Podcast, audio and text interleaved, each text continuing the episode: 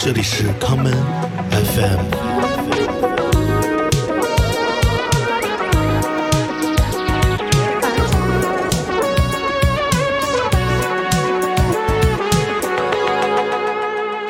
嗯，我们这节目每次开始都要选首歌来放。先放 John Carroll Kirby 的 Blueberry Beats，我们听一会儿。哇，你声音太那个，就是电台主持人的声音。因为 NTS 我学的，真的假的？我也是多听别人，我觉得哦哇，这些别的人的电台声音怎么这么好听？我也想有一个好的。这个声音表现，你这个有一个专业名词叫御姐。我们来听这首歌。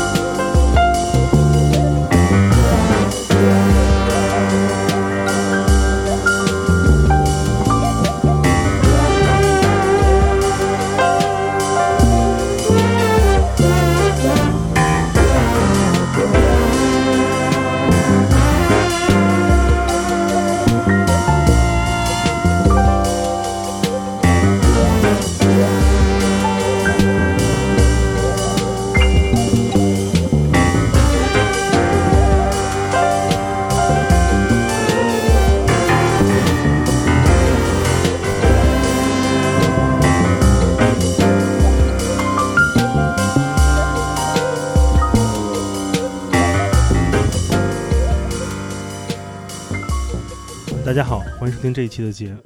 完了，我还说错了，我惊呆了。我哎，我录节目上上超过四百回，第一次说错错这个开场白，为什么太紧张？重新来。大家好，欢迎收听这一期的 Come FM，我是建崔。今天来到节目里的是苏玉，跟大家打个招呼。大家好，我是苏玉玉苏。嗯，苏玉、玉苏、玉玉苏、苏玉玉，你有二百个那个不同的分身，但是今天终于所有的分身会在一起，嗯，坐在面前。呃，苏玉刚刚回国有多长时间？一个月，嗯，一个月多一点，那个终于回来了，不容易。网友面基，对，嗯对我来说，每次回来都是一个巨大的网友面基 是的，机会。是的，是那个网友面基的巡回接待 这样一个过程。对，呃，给大家介绍一下你自己吧。嗯，我写唱片、制作、DJ，、嗯然后还有个电台节目。我平时冬眠的时候生活在温哥华，然后工作的期间春夏秋一嗯般在伦敦和欧洲最多，嗯一直在巡演吧，大多数时候。反正平常生活状态就这样。嗯、呃可以被看作是一个百分之百的音乐人。嗯我们节目平常呃这些访谈类的节目，大部分是跟音乐人对话，嗯有制作或者创作非常多不同类型的音乐人。然后，但是我发现一个规律，呃，可能在这些所有来到节目中做客过的音乐人，嗯他们其中在我节目中出现的，可能全职音乐人的数量可能不超过两成，有可能百分之八十左右的人都是非全职的音乐人。所以一旦有全职音乐人或者说职业音乐人在我节目，我就非常好奇一个问题：怎么？怎么赚钱呀？肯定写唱片不赚钱的，嗯，所以当 DJ 哦是有点路子可以赚点钱。OK，所以其实创作音乐本身还是很难赚钱，表演音乐还是可以呃维持自己作为职业音乐人的一些日常开销。我觉得是的。嗯，你上一次回国是在哪一年？还记得吗？一九年的十二月，这个日子。对 OK，那你你上次离开呢？我离开就是武汉开始有疫哦情的三天我本来当时定的是过完年再回家，嗯然后就那三天，嗯我爸有天突然回家，他是医生，但是我家在开封嘛，那是嗯很小的，比较与世隔绝一点的地方。是的，他上班回家，他说：“明天你就订机票走人吧。”我说：“我说怎么？”他说：“你不觉得这个事情很有可能会，你现在不走，说不定你就过两天走不了了。”我说：“你觉得现代当代历史上发生过这种 border 被关掉的状况吗？从没发生过。但我爸真的是嗯，先见之明，预知到了。嗯对，因为如果我少走晚晚走两天的话，当时因为我当时二月底的时候就要去美国有个演出，嗯去纽约。就如果我少走两天的话，那个我就进不去了，因为当时美国最开始就是不让中国的中国人嗯进，不让有中国护照的人进明。白。嗯呃，在武汉疫情刚刚爆发的也是那一周的时间，嗯我正好在那个札幌和小樽这些地方。然后当时日本可能就是在机场能看到新闻，嗯。然后而且我记得好像那前后的时间正好赶上了两个大事，一个是疫情爆发，还有一个是科比的突然离世，就在那个时间点。然后我看到新闻就在滚动播放这两件事儿，嗯。我我担心是这个疫情的出现有可能带来这个问题，我还是选择提前回了回了上海，因为我担心再晚了回来过不了中国春节，就提前嗯回来了。我当时跟我一起同时在上呃在日本的，还有那个说唱音乐人小老虎，我好喜欢他音乐。他就那个他说没事儿吧，他那会儿应该在呃就是九州这边在玩儿，跟我在不同的方向，然后他就因为那会儿没有提前回去，导致他在日本滞留了半年多的时间。半年多的，哎，那还好，对，因为他在日本滞留。买不着机票，对，对，所以真的是一个一转眼就两年多的时间过去了。真的好快，但又感觉突然间又轮回嗯，一个新的，是的，又来了。每个人就突然之间丢失了七百多天，对不知道去哪儿了。真的那给我们讲讲，在疫情爆发时候，正好是你上次回来，也是那个时候离开，嗯有两年没有回来了。自己回顾一下，呃，这种没有太长时间回国，最大的差异或者是最想念的东西有什么？是什么？有什么变化没有？给自己带来哪些特别？就是本来是正常的，结果因为太久没有回来，有一些已经改变到你的生活了。我觉得反正因为对我来说，我一般都是一年回来一次，嗯因为中国这个发展速度，每隔一年就已经比较天翻地覆了。嗯加上疫情这两年，我一回来，我真的觉得我在一个平行的宇宙，跟我跟世界上剩下的地方完全不是一样的，嗯是完全完全在领先十年、二十年的感觉，在科技啊、包括就是手机网络这种移动的东西，我真的非常非常不适应。嗯那么精准的，在一个非常受控制的状态下嗯，去做任何事情。你说的是被人们称为叫数字化生活。对，也就是数字化。嗯呃，因为生活的本身就是有很多和其他你不认识的具体的人和物质的关系构成的嘛。对，当那个在中国生活时间长，已经习惯了所有在数字化沟通中进行生活的时候，我们嗯就特别像就是《黑客帝国》里那个矩阵中的那些 一个个角色，对吧？对，嗯，真的。有没有哪些具体的例子？你感觉就是他因为这种数字化的管理，会带来一些效率提升、跟秩序化或者精准，甚至是防出错的可能性很很高。但是同时会给你带来一些，我们不说不方便嘛，我们说是困惑或者是疑惑。对，有有很困惑，嗯很疑惑，嗯就是你的生活其实很大程程度上已经不受你自己控制了，很嗯多选择你无法自己选择，你做的很多事情是必须要依靠一个数字信号，它去控制你，他告诉你你下一步要做什么，你必须这么做，你不这么做，你没有嗯。没有另外一个岔口可以走。嗯。我觉得，因为这种东西，我觉得我能感受得到，在中国，因为发展这么快，资本尤其资本发展这么快，因为它会刺激每个人会更开心的去消费，所以好像感觉上是每个人会是越来越开心的，嗯。因为每个人都是，就也不是每个，就是更多的人是越来越是可以活一种想要什么就有什么的状态。嗯，理想化生活。对，但是还有很大一部分人，他是越来越被放弃掉的一个人群。那个人群是会越来越不能得到东西，嗯然后他们的生活会越来越不方便。然后就是这个东西呢，你不去细想的话，就挺好的，嗯挺完美的话。但是如果你细想一点点，就你非常 depressing，我觉得就不能想太多。嗯，举个例子吧，可能就是最简简单的例子，呃，现在出行每一个出行的人都需要有一个身份被识别的一个关卡，有很多人群其实是无法那个经常性的出示这种健康识别的这种随身文件对，等等，其实这样的东西就已经带来了很多很多的问题。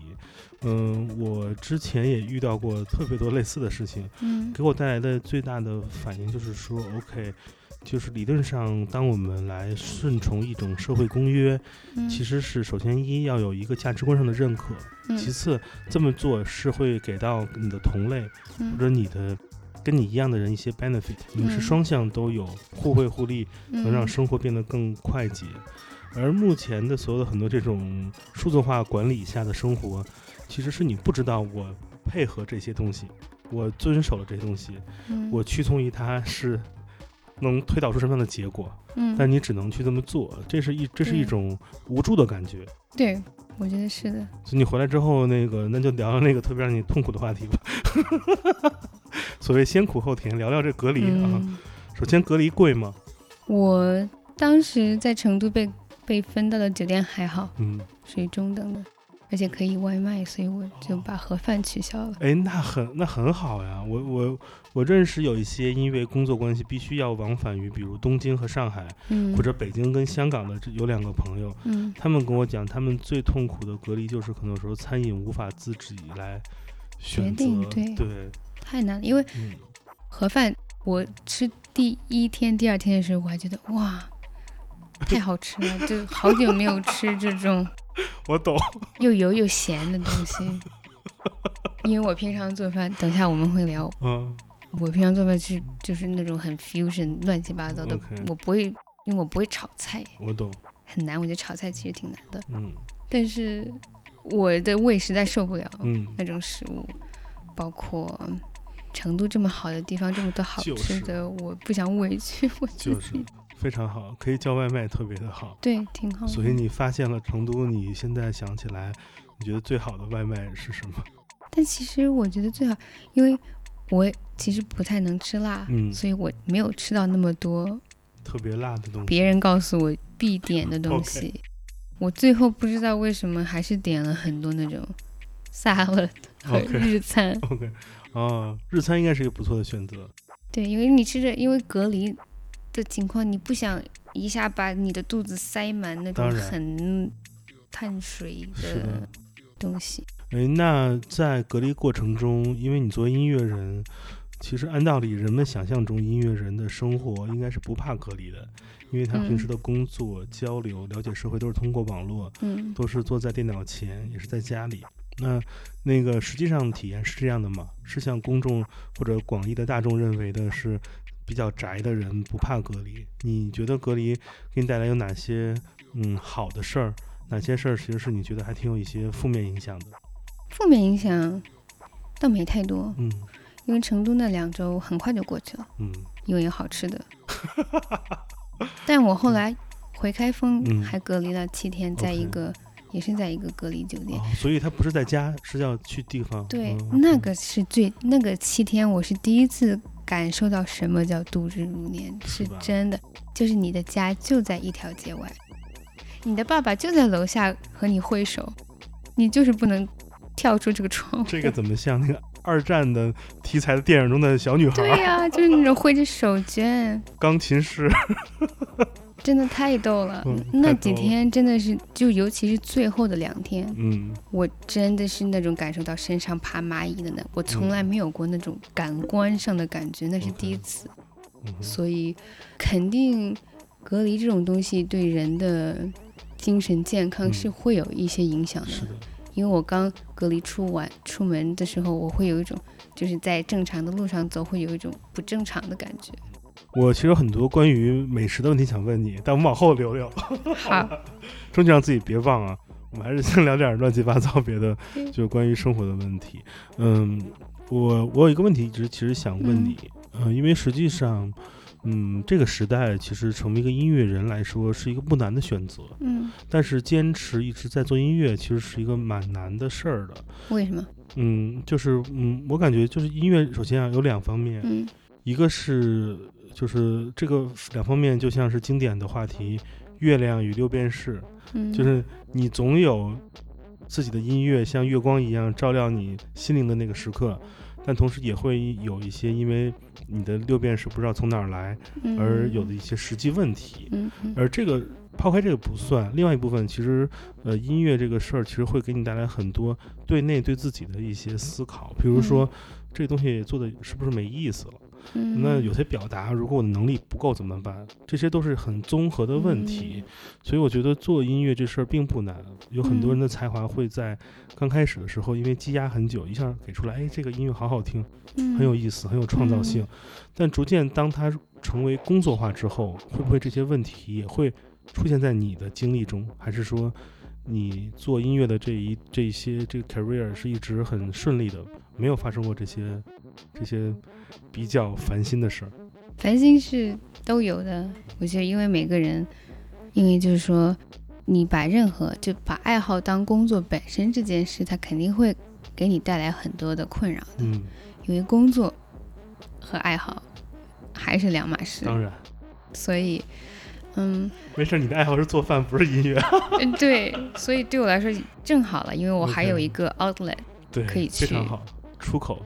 对，嗯。然后就是音音乐的话，把它当职业，因为我觉得可能是我运气挺好的，嗯。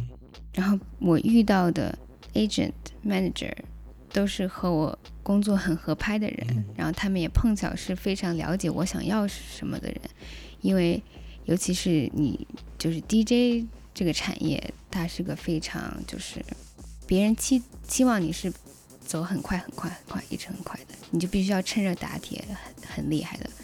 但是因为因为对我来说，DJ 这个东西虽然 DJ 是最赚钱的嗯一个方式，是但是它对我来说只是就是我用音乐去弄，去去去去生活的其中一小个点而已。嗯因为我就是因为可能小时候不那么懂西方音乐、流行音乐这些东西，所以我对什么都有点兴趣。最开始我觉得完了，就我对什么都有兴趣，那不是什么都做不了很精吗？但我后来发现那个道理是错的。你什么时候几岁时候发现自己什么都做不了？就是所谓传统价值观嘛，你得专和精走一条路，不能叫什么哎狗熊掰棒子，或者像吃自助餐一样，你有一个精专，你意识到这个是问题是什么时候，而什么时候又在几岁意识到自己说哎，其实什么都有兴趣才是好的。因为我是从四我从四岁开始学钢琴，嗯，我妈和我我俩吵架吵了十五年，因为弹钢琴，就是关上门，我们两个自己在屋里吵，嗯每天几乎每天。你是四岁学弹钢琴？，对，我的天哪，那你站在椅子上，因为我是六岁学钢琴，我记得我爸，我有家里有一个那个我爸爸买的就是让我坐在钢琴上的一个垫子，就是红色的，对，把你抬高，要不然你是你是够不到的。对对，那个小时候学钢琴是是一个很噩梦的事儿，对，嗯，所以那个时候我就觉得，哦，所以吵了十五年。对我就那我就是学钢琴。OK，那我既然学了，我就把它学好。既然我已经被逼到这个地步了，就嗯这样学下去。但后来就上上了高中，然后后来出国读书，就没有再管这个事情。然后后来我开始对就是这些有点不正常的音乐开始有兴趣了之后，因为因为这个事情，我当时意识到是因为是这样的，因为因为外国大多数人他从小听的音乐就很多，因为音乐嗯对很多人来说都是他本来就他生活的一部分。嗯。啊、所以我刚开始去把这个把 DJ 和制作当一回事儿，想认认真真去做的时候，我当时是非常 insecure 的，嗯。因为我总是会发现自己在一种 situation，就是别人讲的音乐和人我完全不知道。嗯而且这些，就比如 Pink Floyd，我是大概两年前、三年前才听。，OK，所以那个时间你感到很没有安全感，是非常对，是刚刚去去国外读书的时候吗？差不多就是去了读书了一两年吧，嗯。之后开始想听听音乐呀，然后认识一些朋友，然后我就觉得完了，我一无所知。是一种文化冲击，他们叫 culture shock，对，就是因为我们从小接触东西太不一样了。嗯、我身边很多像你提到 Pink Floyd，很多人就是如果他能在中国中学时代听过 Pink Floyd，一定不是什么 正常的人生成长轨迹，对吧？对，对，所以这就是因为文化冲击太不一样了。对，因为我们在这方面没有没有进入到那一条国际文化输出的主线，嗯，因为理论上，呃，音乐产业带来的这种所谓的著名的这种大师的音乐，在全球嗯范围内的知晓跟推广，嗯是因为有一种叫经典音乐教育的这个过程。这个教育不是学校嗯教育哦，而是所谓的公共教育的一个过程。而在这方面，我们我们我们如果在国内其实没有系统认知的嗯这个渠道，互联网可能在当时可能也不是一个完全可以信赖的地方。对，对，所以这个真的还是挺会给你一种，那你觉得怎么办？你是不是会有一种质疑，说自己啊，这我怎么对呀、没法融入啊？对，当时我就觉得，那我什么都不知道，我我为什么要去追求做 DJ 啊？因为我当时我就知道嗯做 DJ，你首先是你要听过很多东西，你的那个 listening knowledge 必须要很丰富。嗯但是有一天我头脑就 灵光一现，嗯我发现说，嗯，那我不知道不是也挺好的吗？嗯我不知道所有东西对我来说都是新鲜的，我可以自己去决定，我觉得什么好听，什么不好听。而且对于我来说，我从开始做 DJ 去制作，等于说我进门的时候，别人介绍给我的，让我去听的东西，已经是别人选出来的好的东西，嗯。所以我等于说是从别人挑出来的好的东西里听，然后往回走。是。的，所以我觉得挺有意思，因为嗯。因为我那样听的话，是我等于先建立起来我喜欢什么样的东西，所以我听所有不同风格的音乐时候，我听的时候我是会去想，哦，我喜欢这种风格的音乐的什么里边，就我会去所有东西我都会找到我喜欢的地方，嗯。而不是去就说哦什么呃什么。metal 音乐完全不就我一听是个 metal 乐队我就不听，嗯或者我一听是个什么乐队我就不听，因为我没有那个你没有这个这个基础认知，对，对，没所以有一个固一个 stereotype 在你心里，对。对，所以我觉得就歪打正着。OK，其实你说这个描述过程是一个非常非常经典的后现代创作方式。嗯，举个例子，昆汀·塔伦蒂诺他的创作方法就是因为他在 videotape 店里当店员，嗯，他看过了所有东西。他并不是传统的从学校里告诉你学，你因为使用了工具 A 和 B，有了主题 C，、嗯。能推导出你的作品结果 D，嗯。而是他看了太多的结果的第一、第二、第三、第四、第五各种的 D，他把每个结果中他自己喜欢的元素拿出来，对。最终他因为知道这个元素是他所欣赏的，他尝试把他们以结果倒推创作方法的过程重组，这是一个嗯非常后现代的思维方法，它也能造就这个时代的几个重要的艺术特征，不光是音乐了。嗯广义的艺术特征呢，第一点就是它是一个后分类时代，你很嗯难用一种历史眼光标准下的嗯分类法、风格法来将其归类。其二是它可以凸显出很多我们可能是用就像看一个人的个性嗯来欣赏音乐。而不像是一个传统眼光来评价它有哪些参考，就像是科技媒体评价一个手机好不好给打分一样。嗯，它不能用打分的方法来规定这些新的音乐的诞生。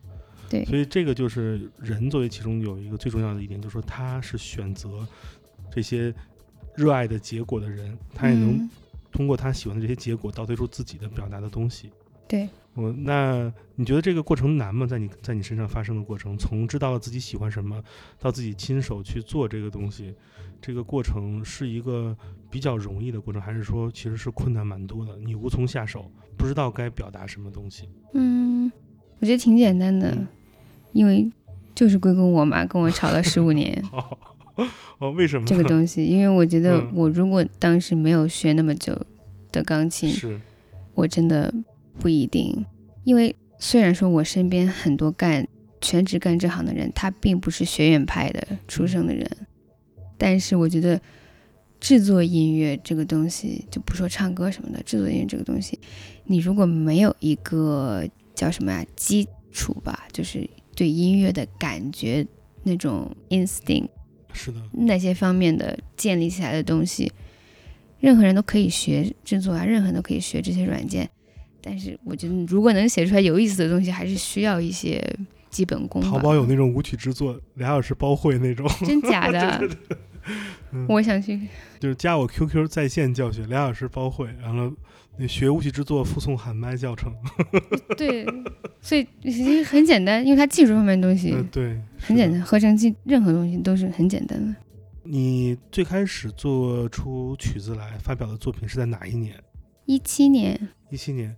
嗯、你当时发表的是什么作品当时发了一首，就是我模仿我喜欢的 Larry Heard 的音乐，OK，因为我那时候学的方式就是我去模仿。我喜欢。的嗯跳舞音乐，OK，所以音色都是 Larry Heard 的那种 标准的。都就差不多那种比较嗯 organic 感觉的 house music 那种感觉。然后嗯那一首 You 发 have your own Chicago soul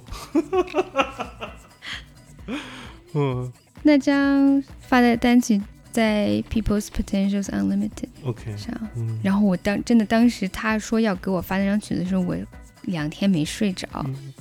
因为那时的我 PPU 对我来说是个、嗯，我知道，是吧，很怎么讲？挺 legend，对，朝圣，的那种概念，对，对，传奇的，因为当时我还觉得，哎，我这音乐也不是 funk，对，但不是那传统意义上他们认知的那种，对，嗯。但是就是做那个厂牌的 Andrew Morgan，我觉得他听音乐，他肯定嗯做厂牌的人听音乐都是什么都喜欢，对，所以那是第一，那是第一个其实都是正儿八经一个有一种 open heart 开放的心来接受新的音乐。才能做好厂牌。我最好奇的是，呃，你在单那个时候做音乐的开出，就是想致敬自己喜欢的声音嘛？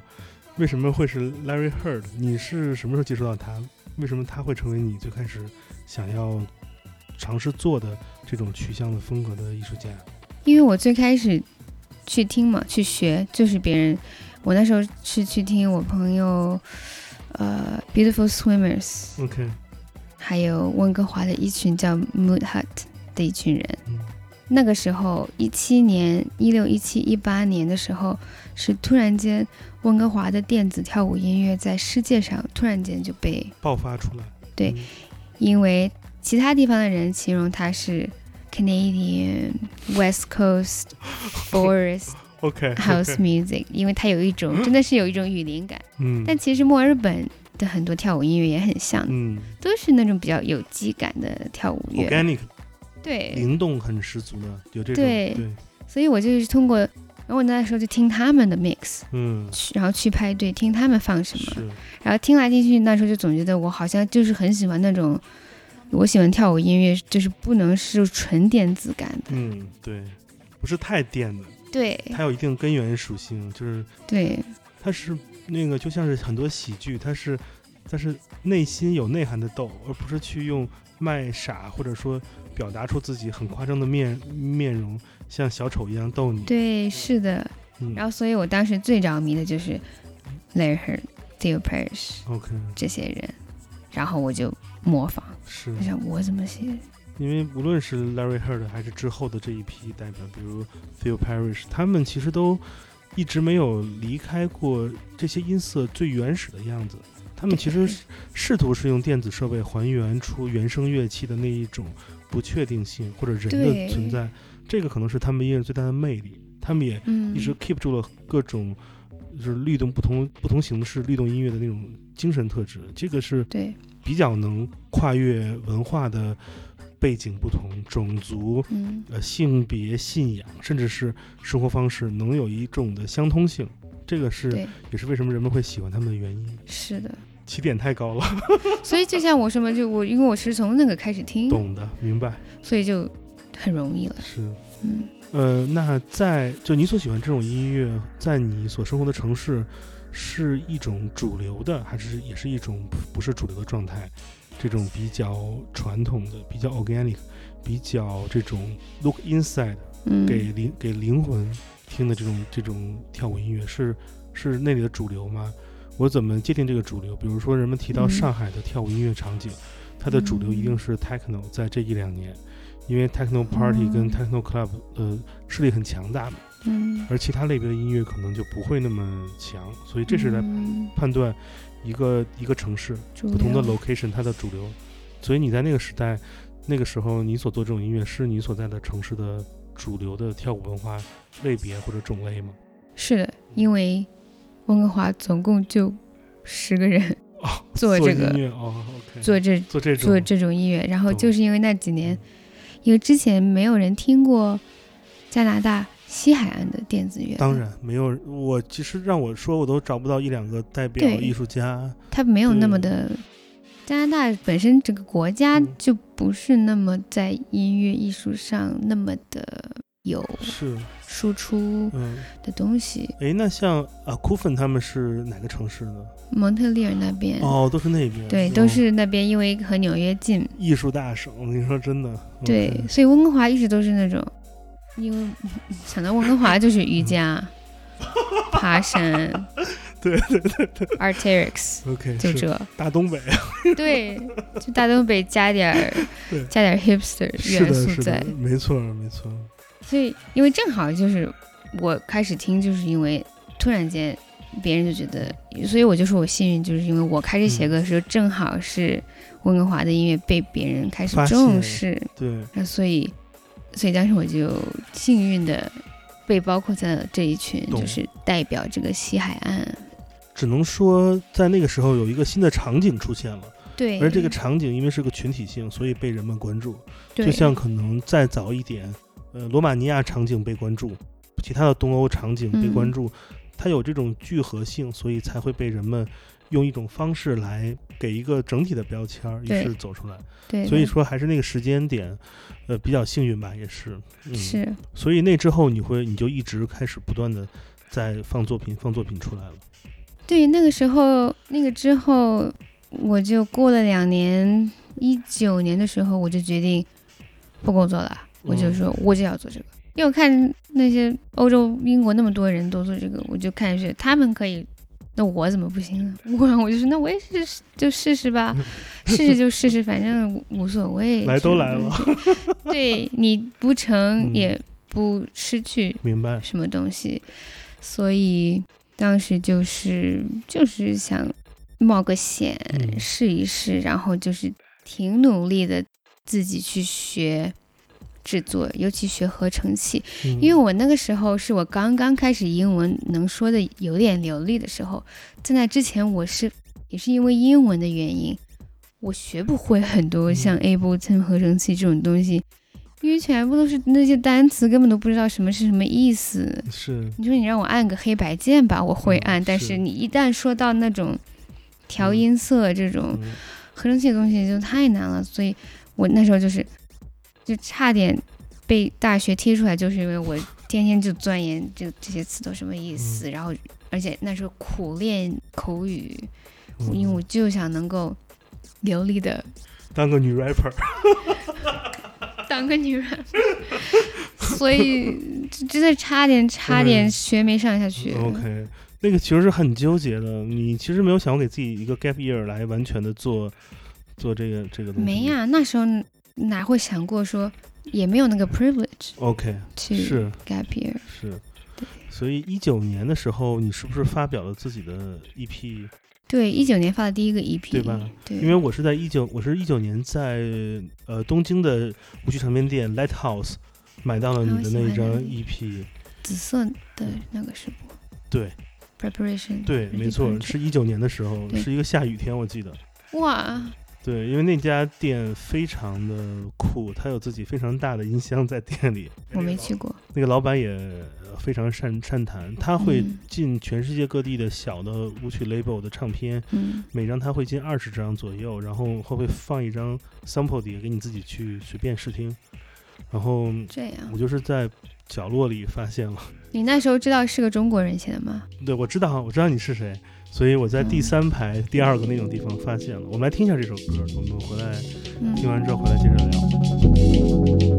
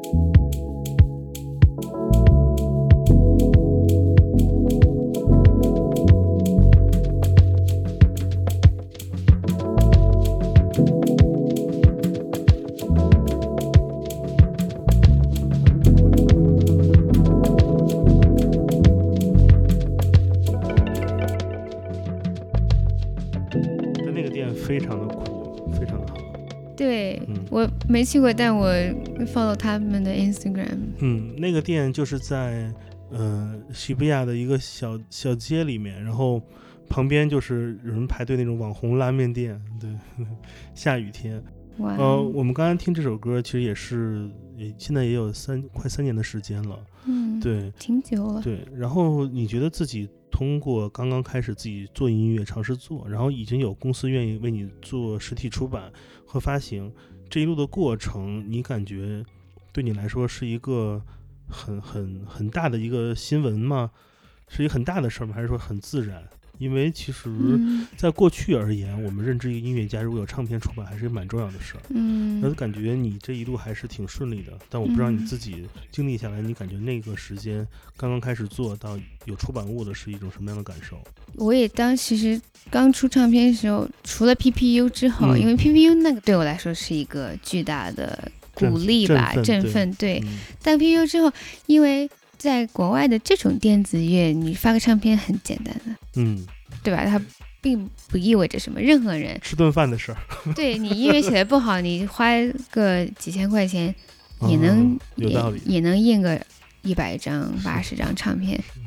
所以印唱片，而且我有时候不太想印唱片，因为我总觉得它好不环保，就嗯为什么一直印印印，而且也不能回收这个材料。嗯这就是题外话，但是对我觉得挺顺，因为这个东西那个这个产业非常的发达，对对，就很简单，没什么没什么难的。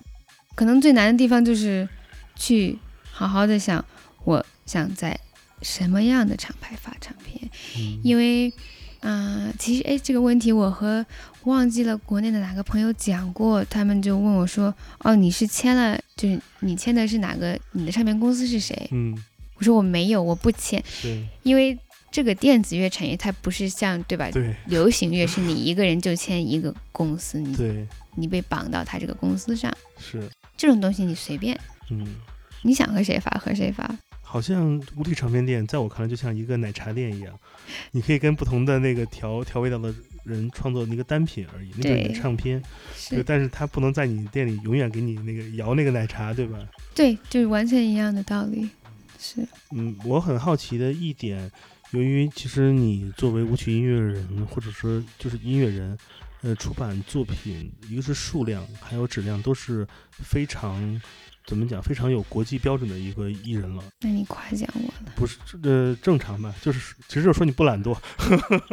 不懒，我肯定不懒。对，那这个过程，我有一个问题是很好奇，嗯因为就是你怎么看待女性音乐人这个身份？因为这一两年，其实，呃，作为女性音乐人，尤其是还是亚洲女性音乐人，这个身份会在西方的青年文化的媒体嗯，或者音乐媒体上会比较容易受到关注。对于嗯。他们而言，这个 identity 是一个比较可以被书写的一个过程，他们一定会很好奇你经历过不同的文化教育背景，对。你的作品和这些等等。嗯。呃，我们看欧洲市场，可能最典型的例子就是 Peggy Go 的走红，他从那个所谓的 underground 场景成为嗯了他，你知道他是今年那个 Coachella 音乐节 The First Weekend 的第一天的第二行的 headliner，我都惊了。然后他的 set 我听过一次，在欧洲的时候是一嗯个去参巴黎参加时装活动，他是那个 guest DJ。嗯然后就放了一些什么呀？放了好多奇怪的，还放了 Depeche Mode，反正挺怪的。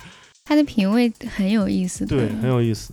呃，然后像他之后这样的，其实音乐人出现了很多。嗯嗯、我也观察到了，就是随着这一两年全球，呃，对于女性的所有的平权运动的出现等等，嗯都在开始发生了。嗯作为音乐人和艺术家的你而言，你怎么看待自己的这样一个身份？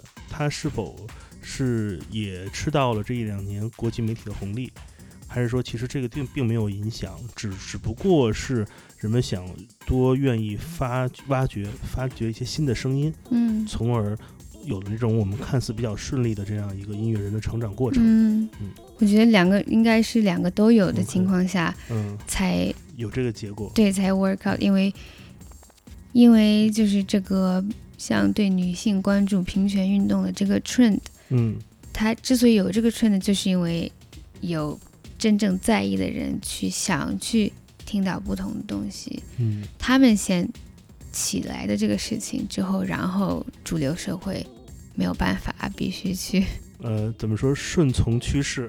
对顺从趋势，但是主流社会顺从的方法，你懂的，就是非常的空。是的，对他就是为了这个去做这个。对，就是要表表达出自己自己的对。嗯、像有些欧洲音乐节，有些情况下，他比如说，我经历过好几次，都是就是拒绝了一个全是女性的 lineup。我们因为我做的乐队也是女主唱，我们也会经常发现，就是有人故意在策划这种。有每年主要是到了什么三八妇女节，甚至还有人做女神节，都是女性音乐人的这种 party。我觉得嗯，你平时不能关注一下吗？对啊，为什么非要？对，因为我其实对这个东西的感受是非常 conflicted。哎，我很好奇，像那种只邀请女性音乐人参加的这种 lineup，这些主办方他们是怎么跟你介绍这个的？他们，你觉得他们是是出于一种什么来策划这种？因为他会给人感觉一种，难道就因为我是一个女孩儿才会邀请我吗？这个有点有点怪。但他们好像真的，大多数会这样去策划人，他的那种他的 email 发过来，一般都会说我们在做一个很想去支持女性音乐人的活动。OK，就像国内也有的这种杂志，哦对对对采访很多就这么十二，个哎，对建筑、服装、什么艺术、画画，就弄了十二个站在一起，一样的。封面上站了十几个，里面穿着不同贵的衣服，然后介绍自己的生活。对，就是跟这种是一样的，就是哦，我们这个活动就是为了怎么怎么怎么怎嗯么怎么的，然后我就一般有人这样来找我的话，我经纪人现在已经不把这些 email 转我看了，因为他自己就 直接过滤掉。了。对，因为他知道我也没啥兴趣，是，嗯。所以在在你就是刚开始作为音乐人成长的前几年，嗯。然后你受到这些呃，无论是演出的邀请，还是这种唱片合作的邀请，呃，你的那个女性身份在其中，你会感受到有一些呃，就是影响吗？因为我觉得，在我看来，嗯。很多，嗯，我们不说制作方面吧，我们就嗯。光说表演方面。嗯，我觉得很，我看到了很多主办方的活动，确实主要是他们想在推广女性音乐人这个身份，嗯，有很明显的感受到他们是希望用这个点来创造嗯。某种新的一种潮流或者一种趋势。嗯，当然每个音乐人一定不愿意融入其中，嗯，但是这种就像是你可以说它是资本的店，它是微小资本，他们在对动这个心眼儿。对，嗯因为也其实要说，嗯、尤其北美，嗯我觉得是有一群女性是发生很大，做这个就是为了做这个的。嗯但因为可能因为我中国传统教育教育你的 内敛，，OK，对对对，不要告诉大家，嗯，不要去告诉大家我很好，我很棒，因为我肯定就是受这个影响。不是那种。就是，尤其是北美，就是要如如何销如何 sell 你自己的那种教育，对，对，所以我当时就觉得，哎呀，我不行，我不能把这个，就是我并不想，而且我觉得我嗯。主要因为我我写音乐的时候，我不会再想说我要去表达我的女性嗯，身份，我的中国人、亚洲人身份。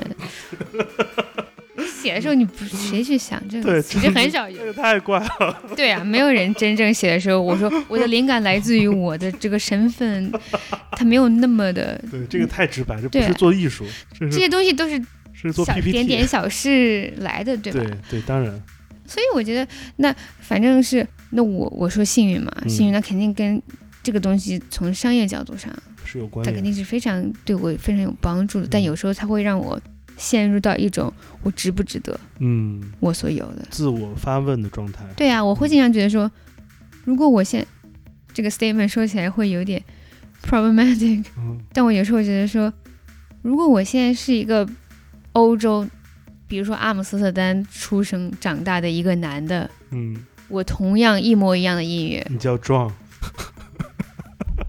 发出来，有没有人会 care？嗯哼，是的，这个问题是不是挺难回答的？嗯我觉得，因为历史的潮流和政治正确的潮流风向，它是有嗯阶段性的出现的。呃，作为创作者，无论是哪种领域的创作者，要做的事情其实就是继续保持创作。呃，也许一个来自荷兰的一个白人男孩叫 John Von Vandeven，对，他就是写了很多音乐，但是没有一些天生优势的这种那个时代这个时代天生优势的、呃可识别身份。但是他如果能坚持时间够长，对他依旧可以成为自己想成为的一个创作者。对，嗯，好吧，所以不用自我发问，问我就好了，我可会做心理工作。真是。嗯，那我就要接着你刚才的话题要聊了。你说，嗯你说你也没有非常强烈的，非要在自己作品中来表达自己的这些这些出身的问题。呃，但你的这些主主题从哪儿来？你的每首歌它是灵感，它的标题后面的灵感是怎样的？有没有什么例子？以及可不可以借着这个例子延伸的讲到最新在 BIE 唱片出的这张专辑，它有一些对于你的出身故事的一些一些提及，我们把这个线索串一串，好不好？啊，是不是我这套路被发现了？真是。在黄鹤兰之前，嗯其实我 每个 EP 包括单曲的题目啊什么的，我真是就是随便看嗯书、书翻几页翻出来一个。嗯，逛菜市场起的感觉。对，真的有些是比如说，因为我很喜欢读 Borges 嗯的书，嗯就很多就是去翻书，翻我喜欢的书，然后看到了什么好听的或者我觉得有点意思的的名字，名字或者词语，我就用。所以我的音乐之前因为我真的没从来没有太多去想表达什么是东西这个东西，因为它这种音乐，因为音乐在没有歌词不是歌的情况下，它太它是抽象对它很抽象，其实，而且这种音乐，我觉得有一个目的是为，就是你就是让别人去嗯自己解答的，你不需要说出来嗯这个音乐是说什么的，所以，所以，所以我的音乐就很浅薄，不能说是浅薄吧，我觉得它是充满了属于你自己给它的一个特别的烙印。对，就是比较随便，你是你音乐的上帝嘛？对，哎，你就叫张三好了。对，就是这样，因为这无所谓啊，就。嗯就人名一样的，嗯。就对我来说，一个歌的名跟一个人名就没有任何意义，就是个名字。那 Yellow River Blue 呢？它是一个怎样的一个概念策划？Yellow River Blue 就是一个故意去做出来的一种，我就是故意要做个这种很，因为就因为我最着迷的 YMO，嗯。就像他们过去的那种，我就是故意要去这样搞一个很 typical，对，就是让你觉得，哎，就是你知道，就像是给一个在那个北美的中餐馆起名字的那种思维方法。对什么嗯 J Dynasty，、对，就是你知道在洛杉矶有多少个叫 Jade Garden 的的中餐馆对，就跟，Dragon Palace 对。就是这种，完全是一样的嗯目的，OK，就是故意去画，也不是画出来，就是嗯。故意去给你脸放到放到你面前放大怼，在你面前，对看，看这就是对，OK，因为我觉得好玩儿，嗯，就是尤其是因为这张专辑它是在中国发的，这是我嗯。第一次等于说是就是在国内发东西，是。因为我觉得国内也没有太多的就是这种纯粹电子乐这种东西，嗯。而且很所谓的中国风什么的，就我就所以我就觉得弄个这应该会很好玩，因为会让大家做些讨论吧。是的，是的，就是理论上这种名字就是应该给西方人看，哎，但我就不是，我就反过来给哎，你。对对，这个太逗了，这个就是嗯你说的，你说白猫我就理解到了，它就是这样一种，其实我管它叫呃纯形式化的表达，嗯利用这种过分的极致的形式感，来凸显一种这种主题已经被你所呃理解了，或者你已经放弃对主题的这种纠结了，嗯，就像跟主题分手了一样，我无所谓了，就是这样，这种这种情绪。对，嗯，也就是是因为这个原因，所以它的封面才有一个巨大的一个色彩遮挡，来盖住这个本来应该能给到人们视觉提示的这个画面嘛。哦，这都是别的阿基他们决定的 OK，他们随便，他们他们选什么我都开心。这个还蛮妙的，因为那个就感觉嗯，他就就是挺对苏记那张照片，是蛮好。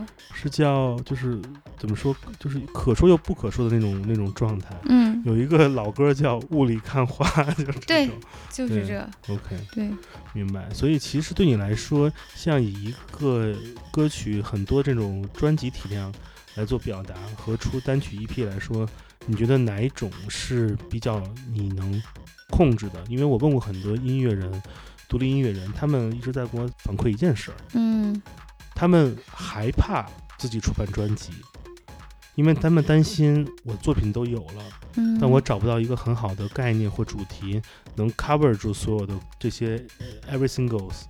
他们更喜欢出 EP 或者出单曲，因为他们很容易找到一个主题或者概念，来把其中的几首歌放到里面，说，嗯，这是一种感觉。对你来说，你有这样的困扰吗？没，因为我从没觉得 EP 和专辑有区别。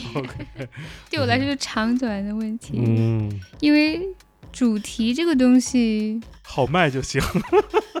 主题这个东西，因为我写歌风格是什么吧？嗯因为我真的是太懒，嗯我比较懒惰，有些时候，而且我是那种，你听过所有我发行出过的音乐，都是我一两天就就写出来的。OK，快速就把自己的想法做出来。对我不会，我一般如果回头好几次嗯再琢磨的东西，都是最后我直接放到垃圾箱里的，工程文件扔到直接。拉进去。嗯，哎，那你是什么星座啊？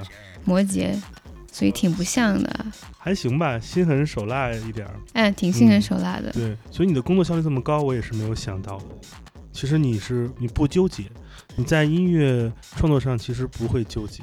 因为我觉得很多时候其实，当然这样说有点神神叨叨，嗯就是他自己就把自己嗯带着走了，你有些时候不需要太去碰它那么多。尤其是跳舞音乐，它是一个非常感觉化的。对，嗯，因为我听到很多音乐，我明显感觉到制作人有一个想法，嗯，他在第一遍的这些动机走完之后，嗯，他在可能要给了一个 drop，要到下一个之间，嗯有的人可能会给到你十八个小节，就是非常空拍。嗯这个长度，我觉得他就是因为他自己觉得舒服才会放的，他也没有功能性想到说为了没什么意义。for DJ 使用方面没有，但是舒服。我觉得这个东西就是做电子音乐，它就好玩就在这儿，你不用给自己找任何规则。你真可以可以挺自由的，对，想干嘛干嘛。然后这个东西，你反正听的时候不喜欢，你就往前快进几秒得了，明白。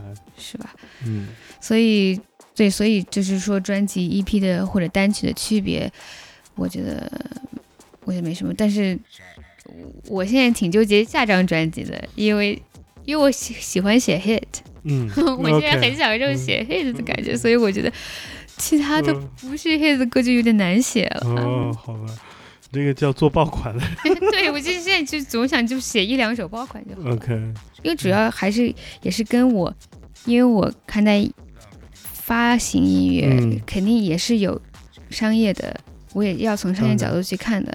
这个是非常关键的事儿，因为它是一个 industry，一定要有这个思维。对嗯你既然参与进去了，你必须要考虑这些东西。所以我现在在考虑，就是现在大众大多数人他听音乐，他不去听一张一整张专辑了，嗯，所以都是单曲单曲。你是的。你很多人就是一首成名嘛。那我问你个问题：你所看到的关于你作品的最差的评论评价是怎样的？但是你所看到的，你觉得最好的评价，或者说来自于谁的评价，让你觉得最满意的？哦，最差最让我接受不了，或者嗯我觉得就是哭笑不得的嗯一、一个风格的评论，嗯但我又觉得我很开心能读到这种评论，嗯因为我因为这个评论都是从国内听众啊，来的平台留言吗？对，因为我从来没有过，因为这是第一次我能，对，就有就是普通听众给我，因为你这种音乐这么小众，在国外你所收到的评论都是那些乐评人写的。乐评人他就算是贬你，他也会用很因为他要彰显自己牛逼，他为了让人觉得自己是专业的。对，但是嗯，我这次刚发的时候，是是哪一个有一个什么评论是说跟中国风有关还是什哎呦么我的妈，真的哭笑不得。这就说这根本不是中国风，什么这不代表中国风电子乐，这种评论，我觉得我觉得又又有点伤心，因为我毕竟是血液里流的是黄河的沙子。对，我说这怎么不中国风啦？嗯然后就是就是这种吧，嗯就是这种，我觉得啊啊，对，有一个我其实看过国内平台上评论很有点伤到我自尊的一个嗯评论，是有一个人说我的音乐不够有多样性，那个我真的真的看完之后挺伤心的。我说、嗯怎么怎么，那我该怎么能更有多样性呢？嗯，对，好吧，这些都是很典型的哭笑不得的评论。我记得我曾经看过来自成都的音乐制作人叶世福，叶师傅，他之前跟一个网友来 battle 什么是中国风，因为很多人就说他做的做的中国风音乐不够中国风，因为你没有那种标志性音色，对。嗯，然后，然后那个叶师傅最后跟他争论不下去了，他就说你全家都中国风。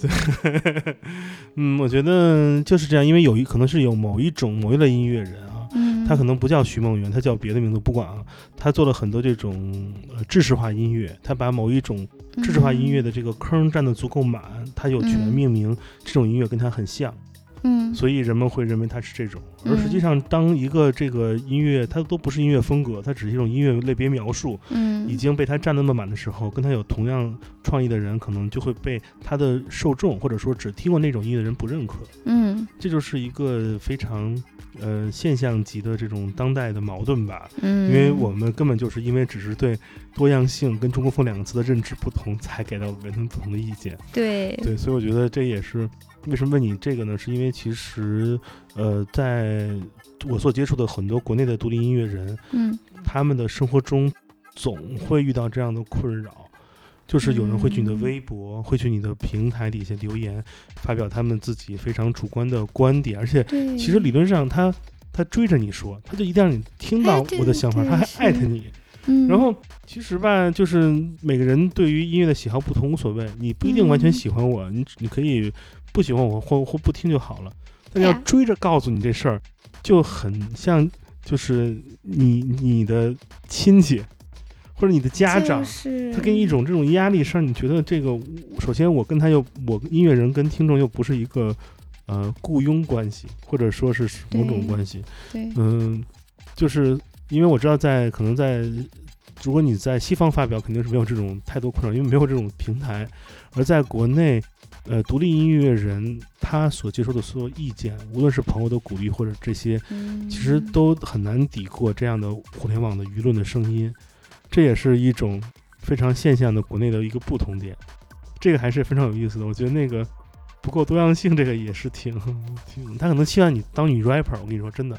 对，你既然已经练好了口语，你可以尝试一下。开始写歌词，可能多写点歌词就多样了。就是的，然后我再推荐你去买一点那个项链什么的，然后头发颜色也变得稍微绿一点。我们就是明年就是 MC 玉素，对，那觉得就是在国内做一个独立音乐人，嗯哎，嗯好难的。嗯，我觉得是因为从这方面，其实对于一个商业音乐人而言，嗯，来自于平台的第一方的乐迷意见是 OK 的，嗯，因为他有自己的的那种专业团队会来帮他嗯收集来自粉丝或者民间的力量。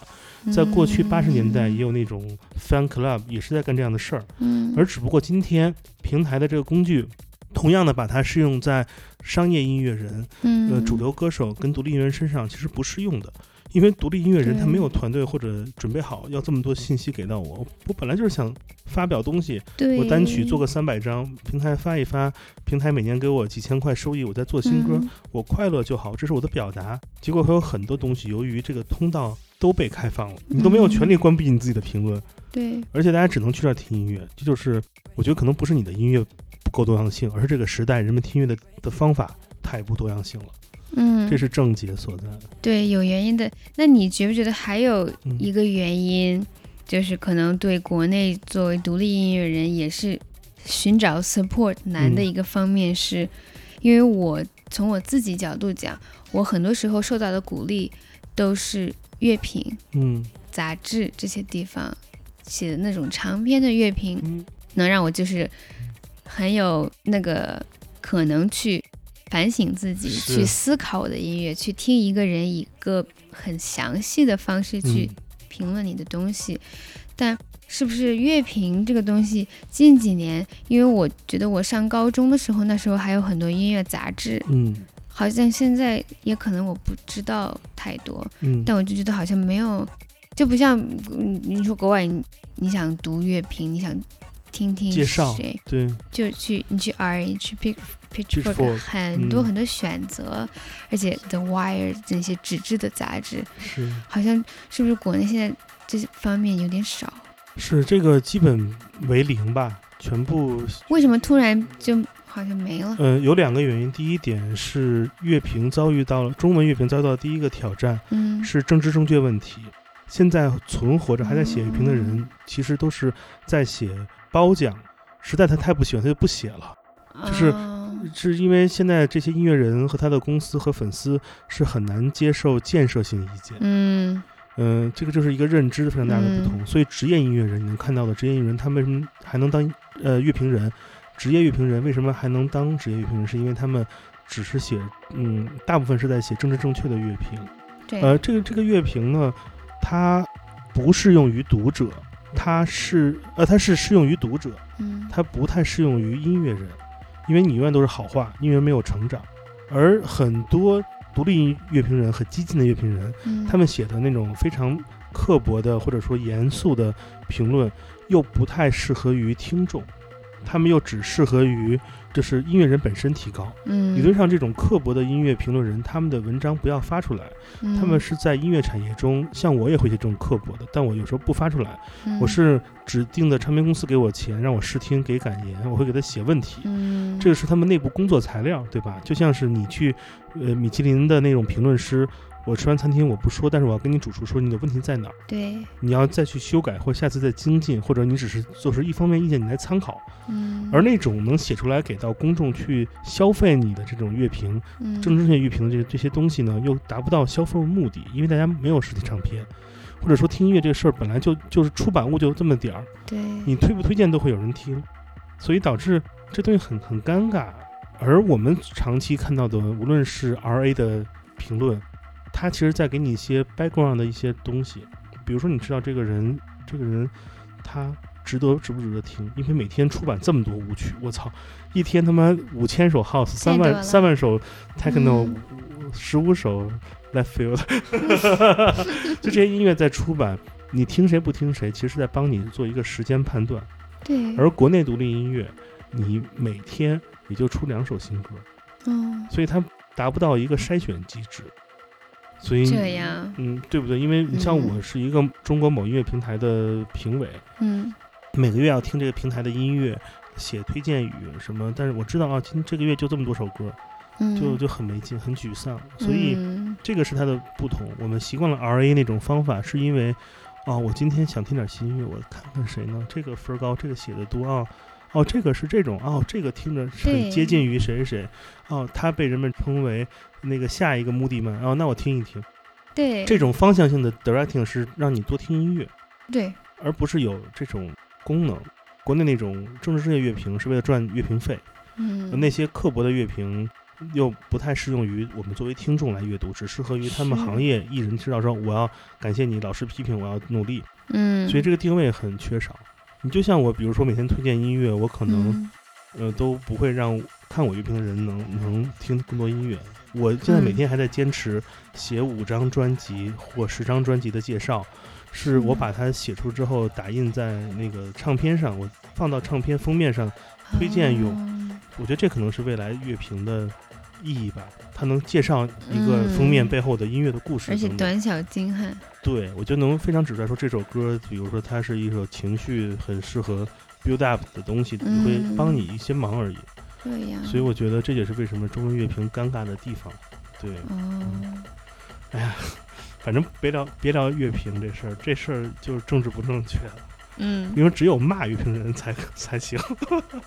嗯嗯，我们再聊那个我们这个这一期节目的最后一个小问题吧。嗯，嗯，有关做饭的，我们得另真的得单开。有一个词嘛，另起炉灶。另起炉真的是另起炉灶，呃，我们来聊聊你的另外一个工作，嗯。就是在 online 做一个 online radio 的 DJ。嗯，这是一个什么样的契机？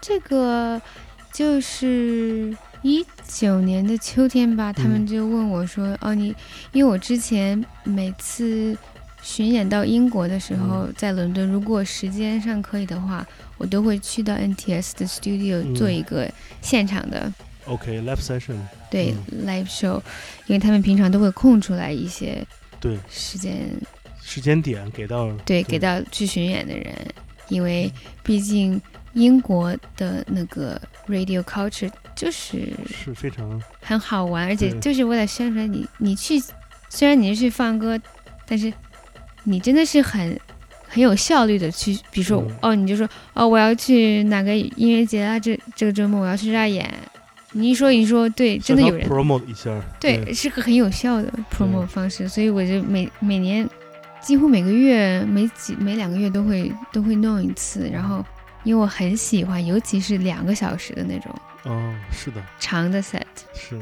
因为就是你真想放什么放什么对，，而且不累，对俩小时，对，你也不用想着不用太想着去 mix，嗯你还可以乱聊，嗯，因为 NTS 最好玩的地方是它就是个它是个很，也不是说传统音，但是就是它的对讲话聊天的那个重视度嗯是蛮有意思的，是的，嗯。所以他们问我想不想开一个 residency，我说嗯。那肯定啊，嗯，但那时候他们没有两小时，只能给我一小时，哦，已经很多了，对，但一小时真的很不够用，对对，所以我就答应了。然后答应之后就有时候刚开始的时候不适应，因为会忘时间，每次都是到前一天晚上，deadline，他们就会发邮件过来说：“玉苏，你明天还给不给我们 节目？” 就即使现在有时候我也记不住，嗯，因为他们的时间算，他不是说我知道，对他就是往后你要算数，对，他有要有预播量，对。对，所以有时候有点难，你不提前算好。，OK，嗯，因为我之前还听说 NTS 想在上海幸福路租一个 studio，哦要做一个中国的 China 的一个一个一个部一个小的分台，我不知道后来怎么样，因为他们确实在嗯。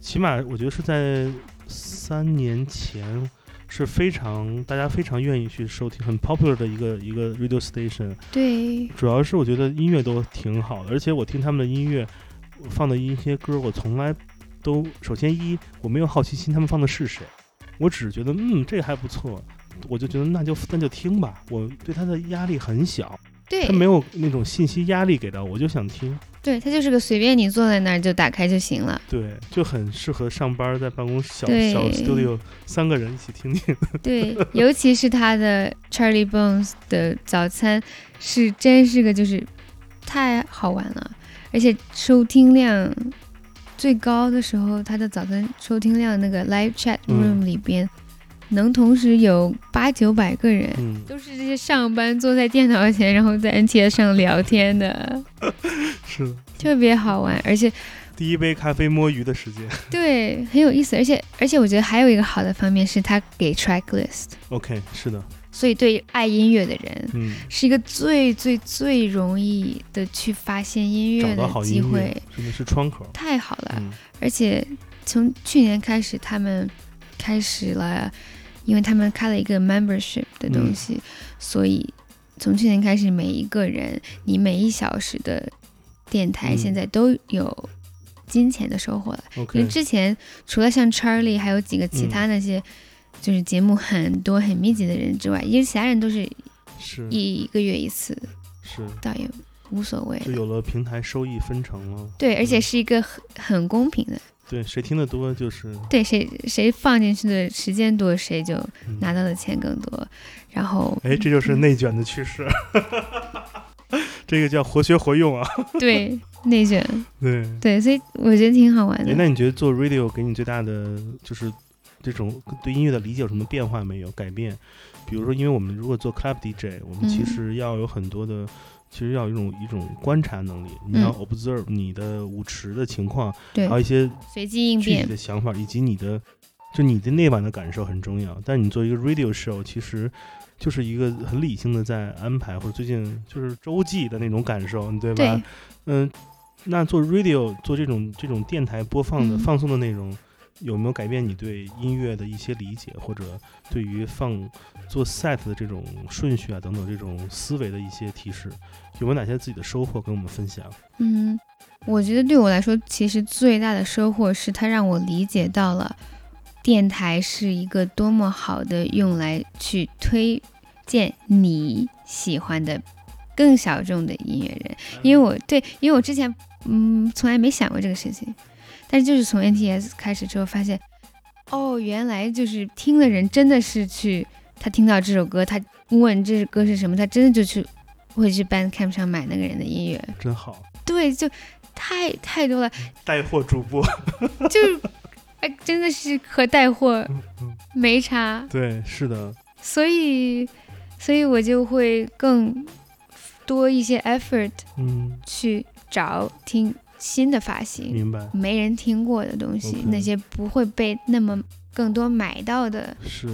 东西，我觉得真的太有效了。我觉得收听音乐的场景跟这些 channel 这些通道很重要，因为、嗯。呃，当同样一首歌，也许你在星巴克或者你在机场听到，其实你会你会其实你会对自己说，我 ignore 这些信息，因为嗯。我我我很我很烦躁，这不是一个 it's not the right place to listen to some music，你就会觉得它就是在那儿。但同样同样一首歌啊，可能是真的一模一样的对，歌，真的。你在 NTS 或者你在一些特别的嗯音乐 relate 的地方听到，你会去问，哎，这是什么歌？所以放音乐的对对。知道音乐的这种通道是很重要的。对我很我很相信这一点。对，而且嗯。听众当他信任这个 DJ 的品味的时候，他真的是信任这个人的品味。DJ 有责任，对，对，只能这会儿只能播放一首《God Is a DJ》了。那个，我们这一期节目也差不多了，嗯，呃，大家不要着急，因为跟那个苏玉聊天是一个很快乐的事儿，他脑子特清楚。然后我们本来计划是聊聊那个做饭这件事儿，因为他可是一个那个中华小当家。然后，但时间有限，我们必须不得不先停掉这一期。然后我们在下周更新的节目会继续跟苏玉聊聊他做饭的故事。嗯、热爱美食的朋友们一定不要错过我们精彩的下一期节目。呃，这期就差不多是这样了啊、非常感谢苏玉跟我们聊聊他的音乐生活。谢谢建崔。先那个，我们先把这个精神食粮搞搞好，下下一期搞再说，真吃的，在那个为自己的肚子着想。呃，如果大家喜欢我们的节目，欢迎添加我的个人微信，也就是剑崔的汉语拼音全拼，我会把你拉到 Come FM 的听友群里。我们这期节目差不多就是这样了，然后节目最后再放首歌给大家听吧。好，你的准备的歌单再扔一首非常适合我们今天这一期节目结尾的歌。那我们就听一首 J Pod 的 Jasmine。好呀，我们听这首 Jasmine。呃，我是剑崔，我是玉苏，我们下周同一时间，再相会。如果我不拖更的话，我们再相会。如果我还在上海的话，对，就这样了哈，拜拜。拜拜。